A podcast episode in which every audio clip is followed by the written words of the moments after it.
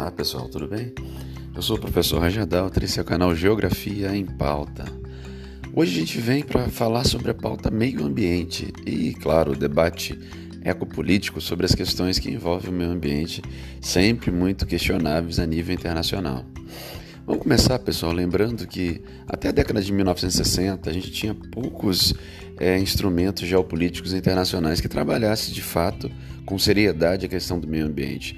Pouquíssimos recursos voltados para o meio ambiente, pouquíssimas discussões, coisas muito pontuais sobre o meio ambiente, mas nada substancial a nível global com relação à preocupação com os recursos naturais que o mundo dispõe.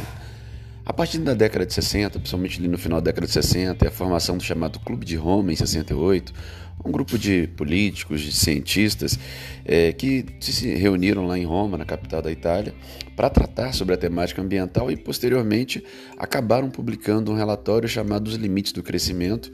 Isso trouxe para a discussão ambiental global é, os problemas que os recursos naturais eles têm por serem limitados, né?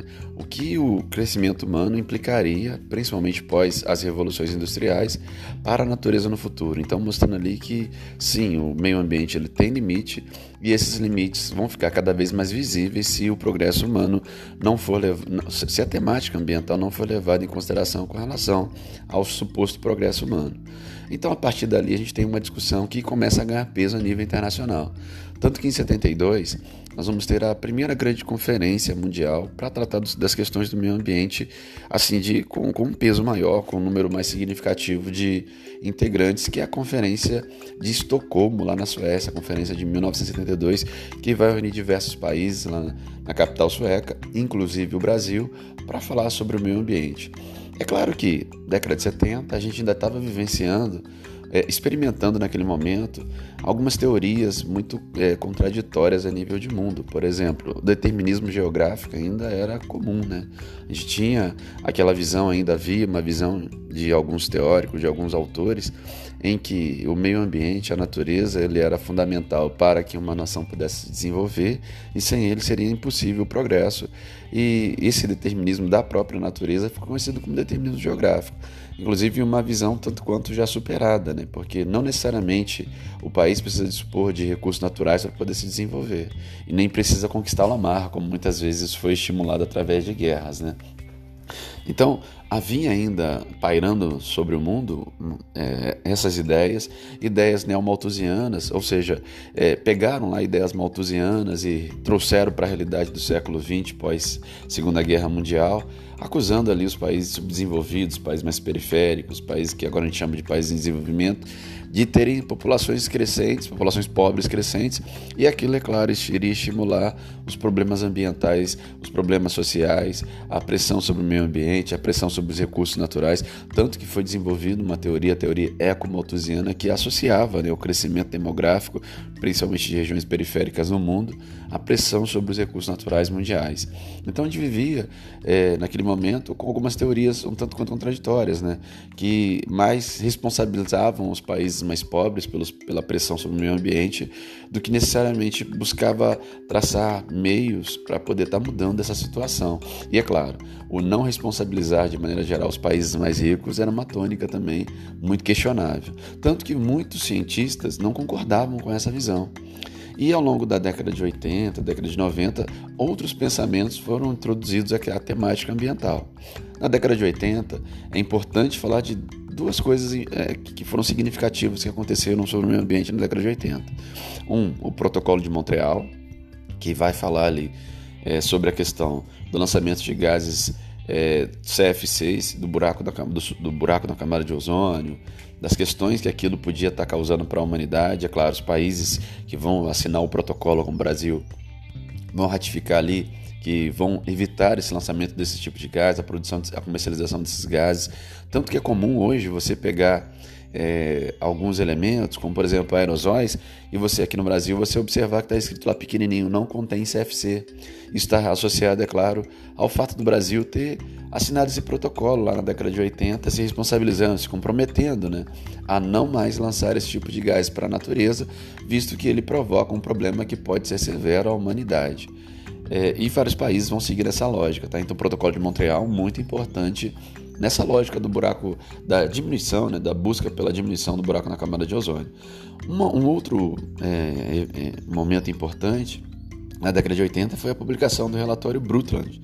É, esse relatório foi o primeiro a de fato trabalhar e ser reconhecido internacionalmente a falar sobre a temática do desenvolvimento sustentável, da sustentabilidade, que é aquele crescimento responsável, né? A gente não simplesmente buscar um crescimento é, do, dos países, de suas economias, a, pro, é, a produção industrial, é, por si só, sem levar em consideração o meio ambiente. Por esse pensamento, é necessário, claro, continuar crescendo para que as necessidades humanas e, e, o desenvolvimento humano ele possa se promover? Claro, sem dúvida nenhuma. Mas esse desenvolvimento não pode colocar em risco as futuras gerações. Ele não pode colocar em risco o meio ambiente. Ele tem que levar em consideração a temática do meio ambiente e os limites que o meio ambiente tem. Então, quando se pensa em desenvolvimento sustentável, é um desenvolvimento mais responsável, levando em consideração práticas que sejam boas para o meio ambiente ou que agridam menos o meio ambiente. Né? Então, na década de 80, nós temos esses dois importantes eventos. É claro que existem outros, mas esses são os mais significativos.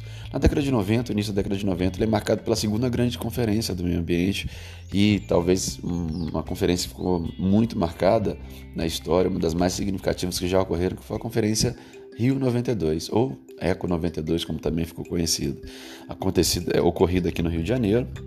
Ela vai trazer para a gente é, aproveitar essa ideia do desenvolvimento sustentável para poder tentar comprometer a maioria das nações nessa perspectiva né, de crescer do ponto de vista ambiental, respeitando os limites ambientais e, e promovendo o crescimento, o desenvolvimento industrial, o desenvolvimento humano.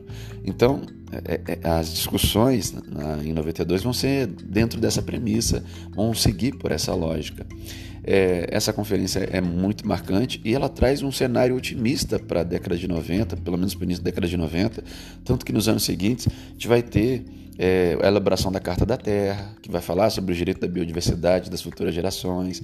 Você vai ter ali em 97 a criação do Protocolo de Kyoto, assinado e ratificado pela maioria dos países, ali um comprometimento com a questão ambiental nos países mais desenvolvidos e nos outros países também, adotando metas né, para a redução do lançamento de gases do efeito estufa, de gases que provocam o chamado aquecimento global. Então, a década de 90 ela, ela inicia de uma maneira muito promissora com a Eco 92.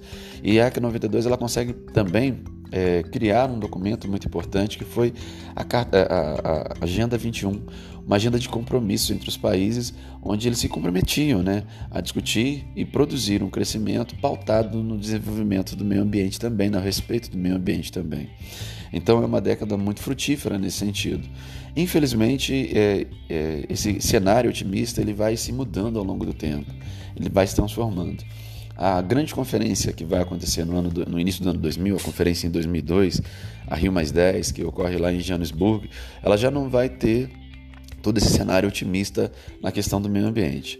Primeiro que ela sofre com o, as consequências da, da, queda das torres gêmeas é, e o combate ao terrorismo, a caça ao terror, é, que estava vivenciando o mundo naquele momento. Lembrar que 11 de setembro de 2001 um ano antes da, dessa conferência de 2002, nós vamos ter ali um evento, ou talvez o maior evento do terrorismo global, atingindo níveis que chamaram a atenção da humanidade.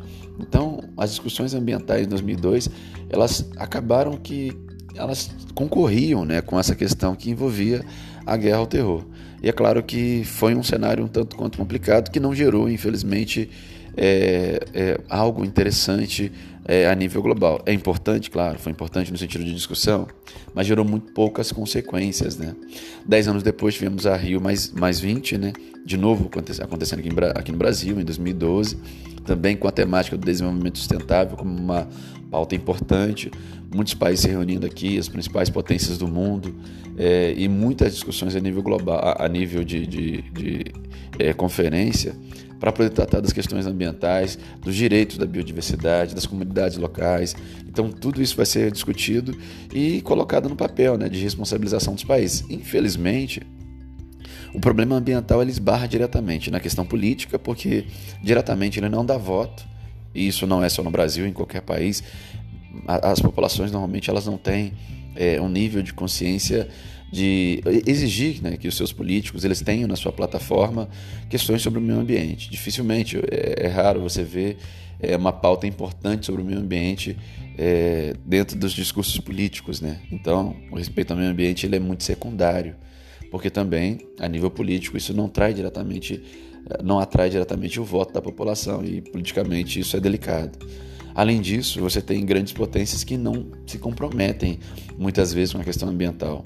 Talvez a mais significativa delas seja os Estados Unidos, né? que, por exemplo, não assinou o protocolo de Kyoto e não tem assinado alguns protocolos importantes porque alega que eh, a assinatura de protocolos e de comprometimentos, de metas, são muito delicadas porque vão comprometer o crescimento econômico dessa potência. E é difícil, né, quando você pensa que é, importantes países, ou talvez a, a maior potência do mundo, não se compromete, como que os outros vão lidar com isso, né? É, é delicado. Então, as questões geopolíticas que envolvem o meio ambiente, elas esbarram muitas vezes nesses problemas. Tanto que a gente criou lá em 97 o protocolo de Kyoto, a maioria dos países assinou, mas a gente teve que criar posteriormente, no início da década de 2000, é, um MDL, né, um Mecanismo de Desenvolvimento Limpo, para poder fazer com que os países que assinaram o protocolo de Kyoto pudessem atingir suas metas. Porque o que se observou é que, apesar de terem se comprometido a reduzir os índices de lançamento de gases de efeito estufa, a maioria dos países não conseguiu, ficou muito longe, muito aquém das metas estabelecidas. E aí o que era necessário fazer, o que era importante fazer naquele momento, então? O que era necessário fazer era uma é, criar uma estratégia para que eles pudessem estar atingindo essas metas. Que estratégia criou? Uma forma de comparar o crédito de carbono de países, principalmente periféricos, em desenvolvimento, que tivessem ali modelos é, de desenvolvimento mais limpos, como é o caso do Brasil. Então, esses países que não conseguiam ou não conseguem atingir suas metas podem pagar por crédito de carbono em países mais periféricos. É, é claro que incentivando modelos mais limpos, o que é interessante para o meio ambiente. Mas é claro que é, um comprometimento maior das grandes potências é fundamental. Então, quando a gente pensa agora, por exemplo, nós estamos vivenciando nesse ano de 2020 problemas relacionados e assim problemas que já são recorrentes, né, com, com o desmatamento da Amazônia por vários, por n fatores, a, a gente está vivendo um ano onde as queimadas, mesmo no meio da pandemia, têm sido muito comuns no nosso país. Delicado isso. Onde você tem, não só no Brasil, como em vários países do mundo, nacionalismo exacerbado, conservadorismo vindo à tona de maneira muito intensa, e isso trazendo também uma pouca preocupação com o meio ambiente. A gente vive no Brasil, nesse momento, um cenário muito delicado. Um cenário onde é, os organismos que tratam do meio ambiente, eles estão sendo é, simplesmente desmontados. Estão perdendo poder de atuação, estão perdendo investimentos.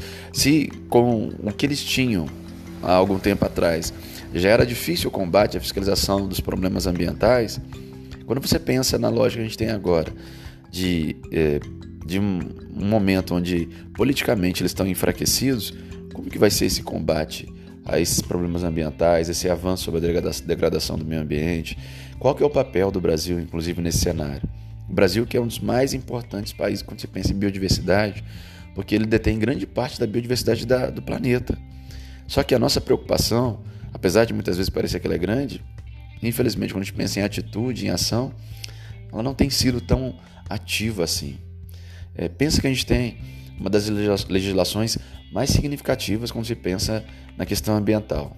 Nós temos, por exemplo, é, o, novo, o Código Florestal, que agora virou novo Código Florestal, que foi remodelado né, para atender interesse principalmente do agronegócio, mas que é muito interessante no respeito às nascentes de rios, a, a manter parte da, da, vegetação nativa na fazenda, nas, é, de proteger lugares onde você tem ali uma biodiversidade que pode ser ameaçada. O Brasil ele tem uma legislação muito interessante. Só que essa legislação ela sofre com o interesse do grande capital no nosso país. E nós temos que levar em consideração que o Brasil ele tem uma característica histórica agrária exportadora que é significativa. Né? Hoje, quando você pensa na pauta de exportações brasileiras, grande parcela dos produtos que mais o Brasil exporta lá fora são produtos do agronegócio. E o agronegócio ele expande para cima do meio ambiente. O avanço da fronteira agrícola sobre o cerrado, sobre a floresta amazônica, ele é severo. E da década de 80 para cá, ele tem crescido de maneira muito, muito rápida, muito intensa e sem se preocupar muito com o que vai ser do futuro. Então, mesmo que os discursos sejam, nossa, mas o Brasil mantém mais de 60% da, da vegetação nativa.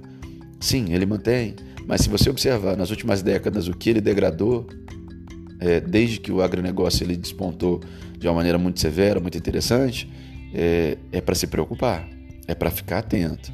Porque se continuarmos nessa lógica de pouca preocupação e de valorização do agronegócio, em contrapartida deixando as questões ambientais em segundo plano, nós vamos pagar um preço sério por causa disso. Então é importante pensar nisso. Pessoal, para finalizar, só falar rapidamente sobre é, a, a, questão também da Conferência das Partes. Nós temos as COPs acontecendo, inclusive a última muito delicada, com os Estados Unidos tentando fazer de tudo para poder boicotar é, essa Conferência das Partes. Também um momento de discussão ambiental importante nessa, nessa Conferência das Partes, que vai acontecer e vai ocorrer é, em diferentes países, sempre levando a lógica da questão ambiental para ser discutida pelas principais potências mundiais, pelos principais países do mundo, pela maioria dos países do mundo. Então, pessoal, é importante a discussão. O debate ecopolítico ele esbarra, infelizmente, nas questões de interesse econômico das grandes potências, dos países desenvolvidos, também de países emergentes, como o nosso caso, que tem se preocupado muito pouco com a questão ambiental. E isso vai fazer com que a gente no futuro pague um preço muito caro se a gente não fizer nada agora para mudar essa realidade. Pessoal, a gente fica por aqui. Agradeço a audiência de vocês. Obrigado pela audiência, pela paciência e até a próxima. Fui!